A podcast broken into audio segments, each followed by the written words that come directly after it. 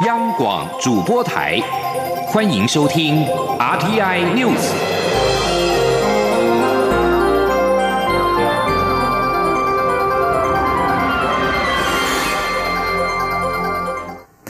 各位好，我是钟淑华，欢迎收听这节央广主播台提供给您的 RTI News。中共解放军近来频繁侵扰我防空识别区，除了侵犯台湾西南防空识别区之外，也不时逾越台湾海峡中线，更在五天内四度扰台，已经严重破坏区域和平稳定。国国防部今天表示，国军清晨进行联合防空作战训练，国军联合作战指挥中心发布状况，采仿真实战方式，由空军假想敌机队升空实测。实际测试三军官兵紧急防空接战及通信直管能力，以检视并强化国军重要目标防护及应变作为，提升防卫能力。国防部指出，全台各空军基地在受领之后，即刻派遣战机飞升。起飞升空拦截，并采多机种混编方式应对海军船舰及各式防空飞弹武器进入战术位置，完成防空作战准备。各重要基地也进行对空警戒任务，具体验证三军部队应变计划及应处程序。国防部长严德发、参谋总长黄树光分别前往国军联合作战指挥中心及空军作战指挥部，了解三军官兵操演的情况，并且与干部仔细针对敌情威胁和可能行动。共同研讨战术战法，务必使任何犯台企图和行动失败。中共军机屡次飞越海峡中线，但中国外交部发言人汪文斌在二十一号表示，没有所谓海峡中线。对此，行政院长苏贞昌今天在立法院受访时表示，台湾是主权独立的国家，尽心尽力维护区域和平，但中国不断以军机、军舰扰台，破坏区域和平稳定，这不是一个负责任国家应有的作为。希望中国作为大国能够负起责任。外交部长吴钊燮今天出席活动时受访指出，海峡峡中线虽然是我们所思考出来的一条线，但这条线多年来就是避免两岸军事冲突、维持和平稳定的象征。如今中国外交部的说法将摧毁台海现状，外交部予以强烈谴责，并呼吁国际社会予以严厉谴责。吴钊燮表示，中华民国台湾是一个主权国家，政府在领土上行使有效排他性管辖权，这是无可否认的事实，也是台海两岸的现状。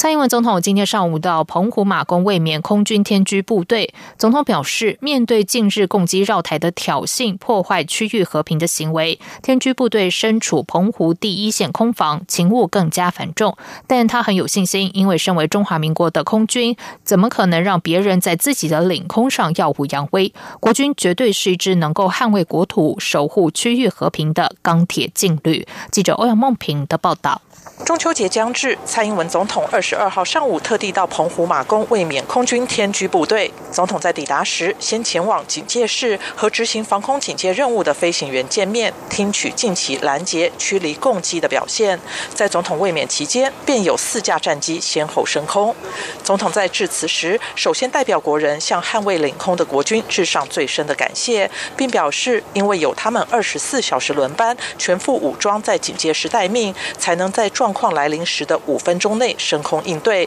捍卫领空，守护国家安全。总统说，他听过国防部长严德发在视察其他单位时，也曾经遇到这样的紧急状况，飞行员报告到一半就马上出动执行任务，这是空军弟兄姐妹的日常生活，大家都辛苦了。总统并指出，面对近日共机绕台的挑衅、破坏区域和平的行为，身为澎湖第一线空防的天居部队，勤务更加繁重，但。他有信心，训练有素的空军一定能扛起这个重责大任。总统说：“我对各位的自信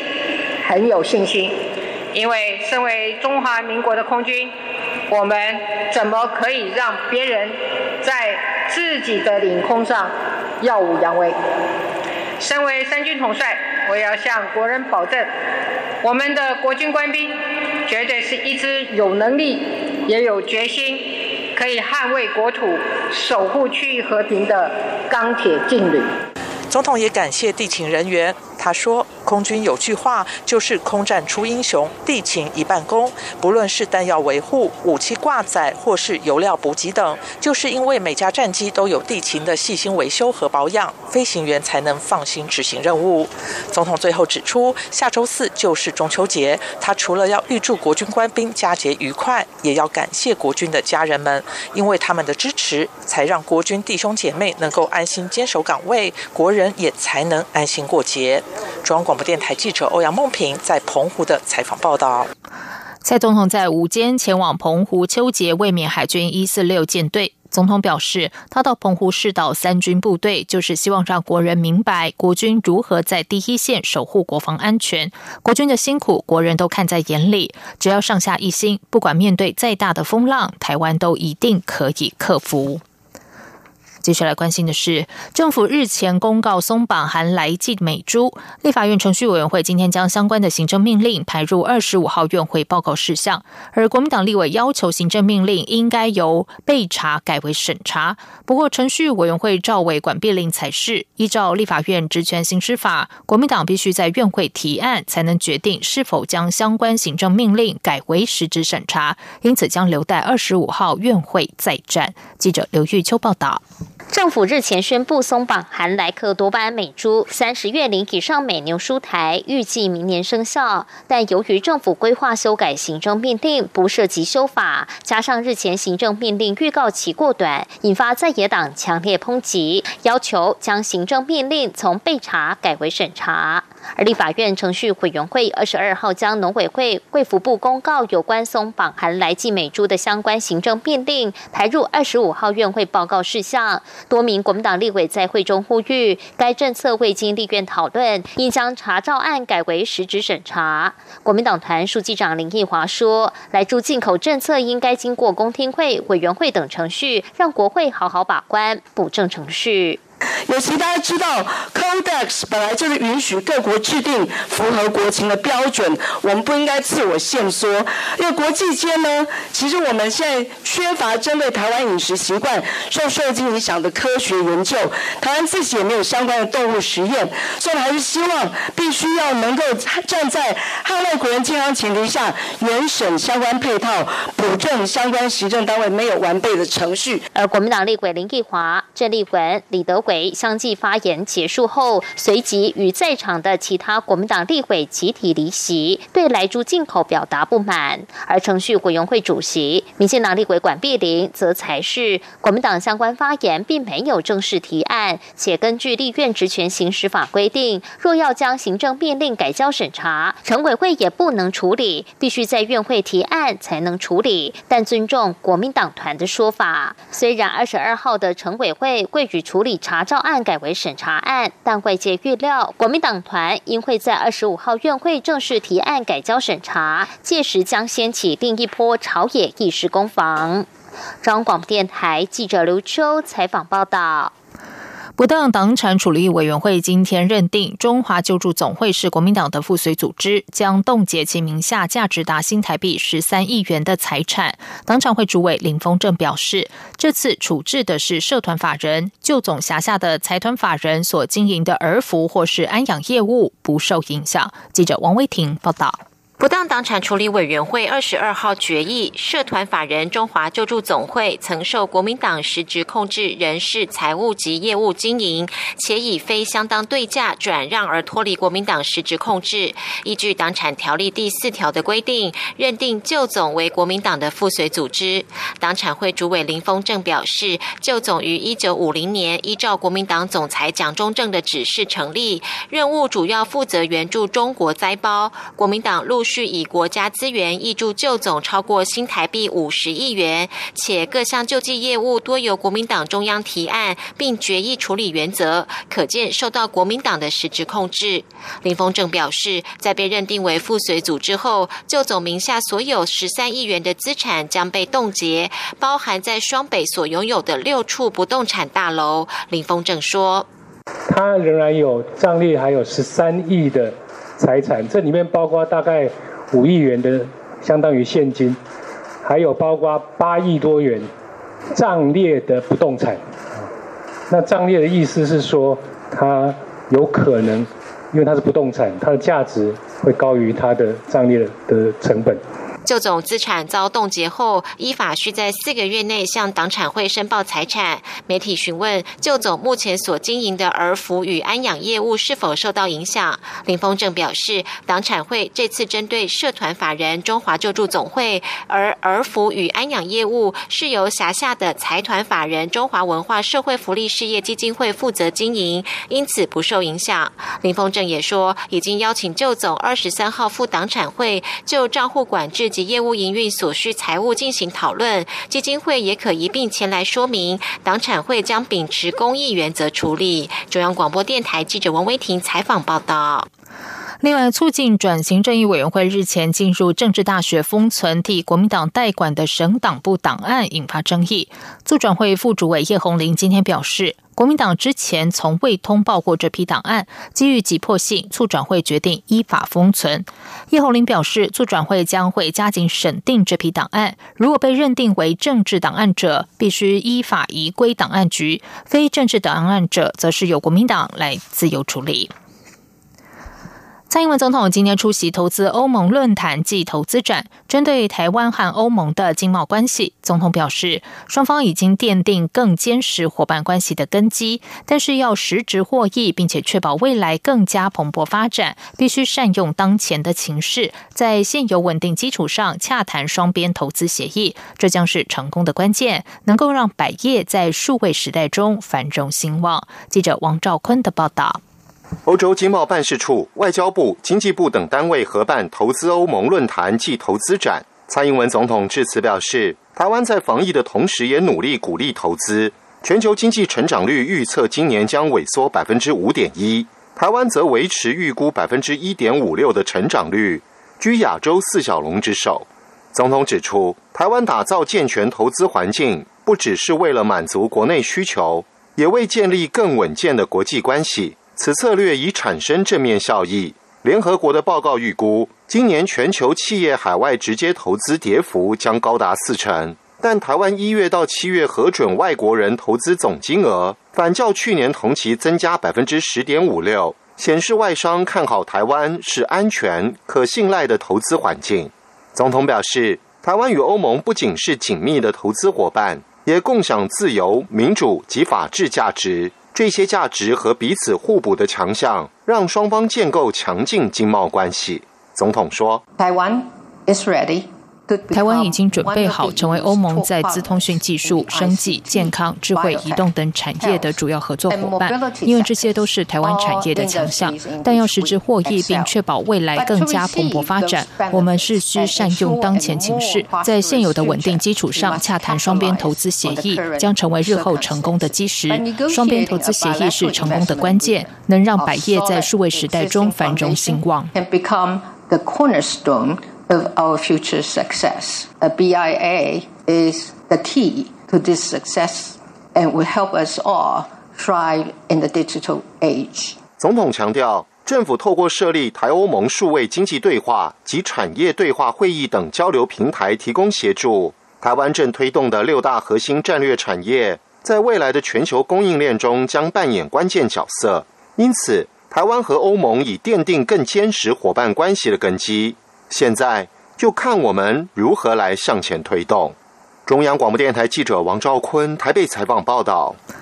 在外电消息方面，第七十五届联合国大会二十二号起举行总辩论，二十一号先举行联合国成立七十五周年纪念高阶会议。友邦史瓦蒂尼总理戴安博在会议上表示，那台湾入联合国是实现联合国不遗漏任何人这项承诺的关键一步。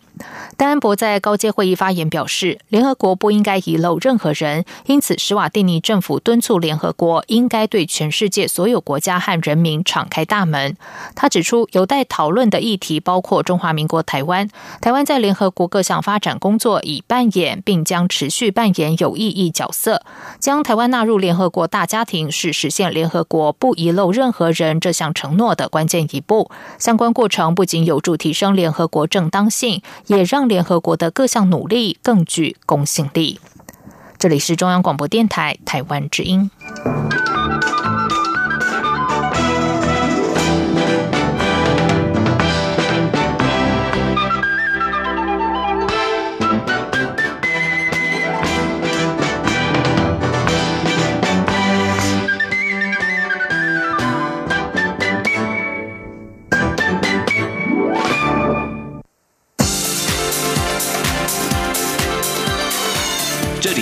中央广播电台台湾之音，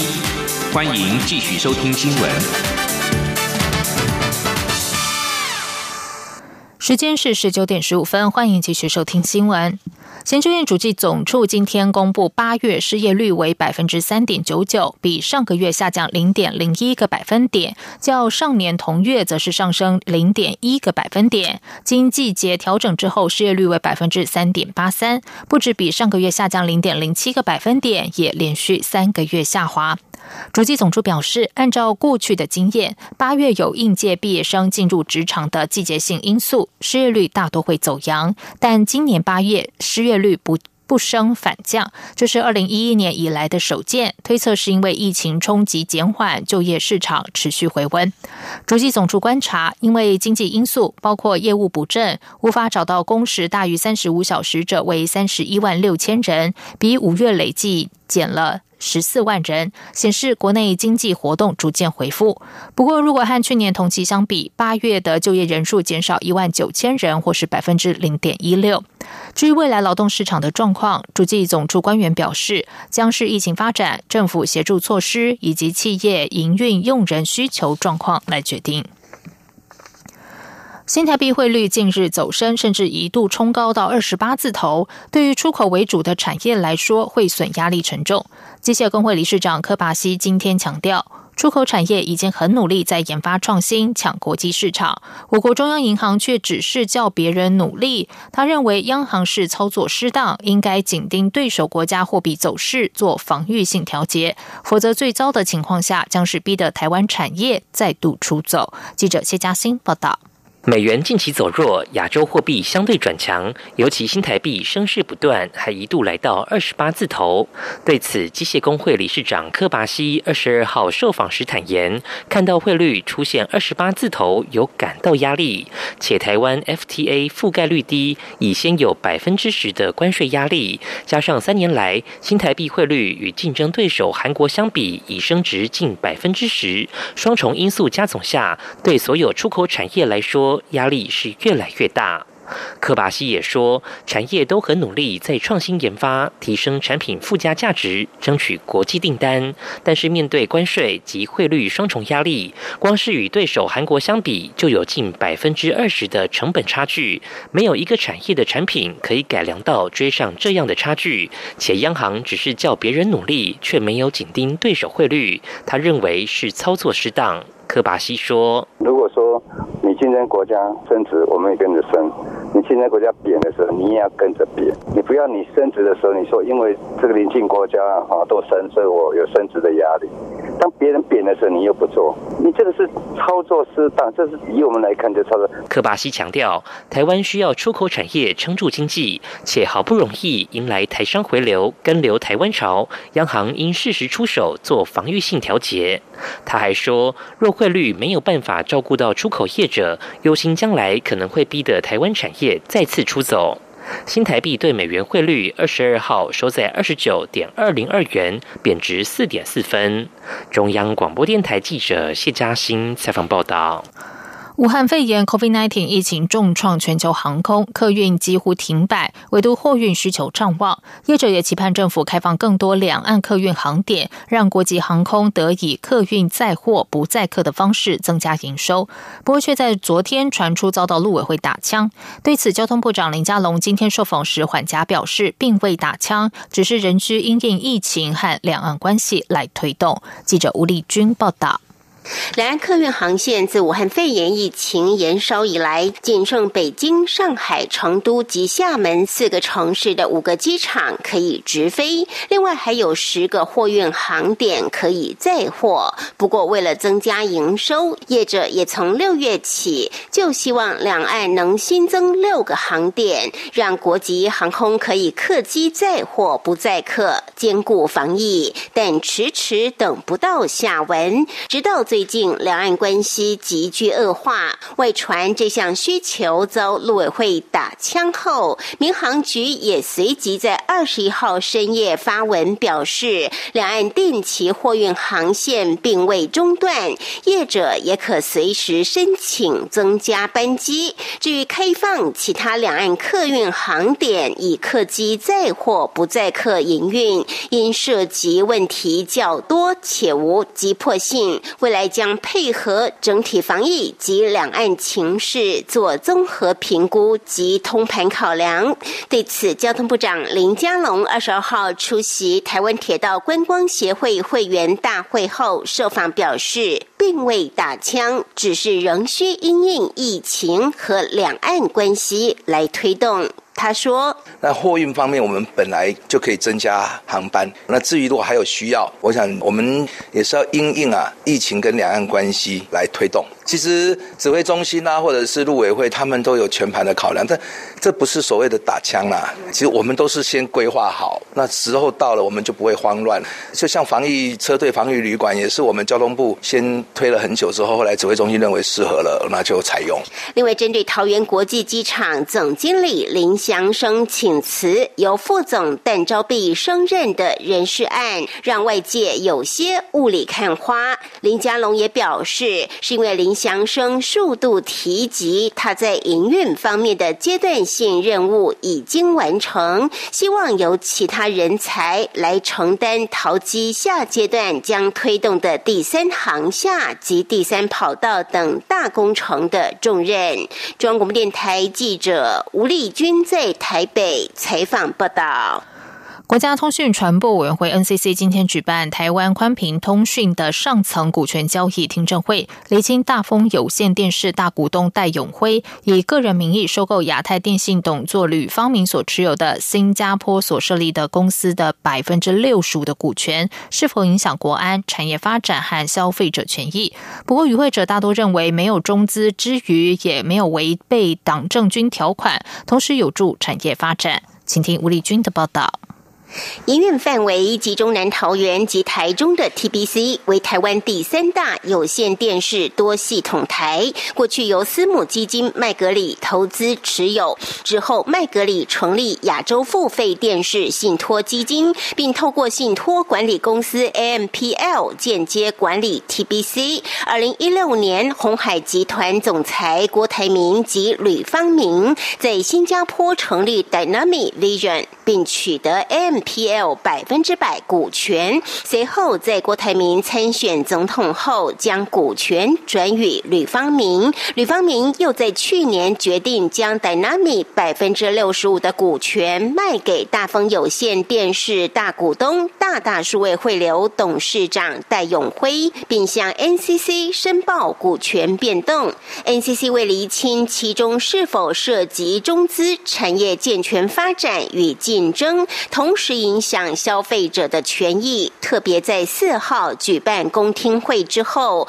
再于二十二号举办听证会。不过，听证会上，大丰有线电视发言人暨法务部副总刘家军强调，戴永辉已于去年六月卸任大丰董座，目前仅任董事一职，因此其个人财务投资与大丰无涉。但有鉴于戴永辉过去带领大丰。率先建制光纤到府架构，并提前完成全数位化，提供用户更为稳定、优质的服务。相信戴永辉与吕方明合作，有助未来相关产业的发展。刘家军说：“那有关今天听证会所涉及境外投资架构变更及相关交易案，属于本公司董事个人的财务投资，相关的资金规划也都与本公司无关。那么本公司。”对于本案所涉的境外投资架构变更没有意见，不过有鉴于过去戴先生在有线电视产业的经营时机，相信透过戴永辉先生及吕方明先生携手协作，能为相关产业和企业带来正向积极的影响。此外，其他利害关系人及学者也多肯定戴永辉及吕方明为台湾的诚信业者，且资金来源明确，无中资之余，也未为。党政军条款，更有助于开播中加三强鼎立、健全有线电视产业发展与竞争。中央广播电台记者吴丽君在台北采访报道。在医药消息方面，一名五十岁女性长期肩膀酸痛，一直误以为是五十肩，进行物理治疗却无法改善，直到就诊才发现是罹患帕金森氏症。医师提醒，单侧肩痛、走路时一脚拖行、手不会摆动、站立时身体向前弯曲、写字变慢变小，甚至做梦大叫等，都是帕金森氏症的警讯。记者刘品希报道。一讲到帕金森氏症，大家想到的画面就是患者手抖个不停，连杯子都拿不稳。不过，台北医学大学附设医院神经内科主任叶笃学表示，静止时的手抖才是帕金森氏症的典型症状。叶读学指出，早期的帕金森氏症症状包括走路时手不会摆动、走路时一脚拖行、单侧肩膀疼痛、睡梦中大叫、写字变慢变小、扑克脸等。帕金森氏症的，它呃会产生一些肢体的僵硬，动作慢，所以有时候其实他走路的时候好像有点会在地上拖。那有些病人他会跟你说，哎，他好像就是走路的时候声音特别大，声音特别大，好像气气出出气气出出，这个人未到声先到哦。那这个话，这个其实有时候可能要看一下他是不是真的是有这个帕金森症。叶笃学指出，帕金森氏症是一种慢性神经退化疾病，主要是因为脑内称作黑质的部位出现退化，导致未能产生足够的神经传导物质多巴胺，使得肌肉活动受到不同程度的限制，影响身体活动能力。一旦凋亡的黑质细胞超过百分之五十时，将导致运动变得混乱与无法控制。而帕金森氏症的盛行率约为每年三万五千人。有台湾帕金森之父之称的陆青松医师指出，帕金森氏症好发在五十岁以上，男女得病的比例大约为一点四比一。帕金森氏症本身属于良性疾病，如果控制得宜，可以稳定控制二十年。台湾动作障碍学会理事长巫习林则表示，目前帕金森氏症的治疗瓶颈在于药物导致开关现象，也就是药效高时会出现异动症，但两三个小时后药物浓度降低，就出现断电现象，想动却动不了。目前已经有新药可以克服药物浓度忽高忽低的问题，也可以减少中晚期患者药物依赖、长期过量导致幻觉等困扰。央广记者刘品熙在台北的采访报道。在外点消息方面，印度官员二十一号告诉法新社，新买进的发制标风战机近期已经在与中国六月发生冲突的边界地区空运做适应飞行的训练。印度砸下九十四亿美元订购三十六架标风战机，首批五架九月十号正式服役。国防部长辛赫表示，这些战机是对印度敌人所传传递的强力信号。不愿具名的空军高官告诉法新社，标风战机已经在印度的作战区进行适应飞行一段时间，包括在拉达克。中印双方的部队六月中旬在拉达克地区肉搏，造成二十名印度士兵殉职。中方也承认有伤亡，但没有透露确切数字。九月初，边界又传事端，而且是双方对峙四十五年来首度在边界传出枪响。印度宣布标风战机试飞不久之前，中印军方指挥官才刚举行期盼缓解边界紧张的会谈。印方没有透露标风战机是在何时展开飞行，但法新社的摄影记者二十一号看到他们飞越拉达克首府列城。在新南向的相关消息方面，第八届新加坡华语电影节十月开幕，播放三十三部脍炙人口作品，包括十二部台湾电影、十部中国和八部香港电影，以及两部新加坡作品和一部新加坡和中国的合拍片。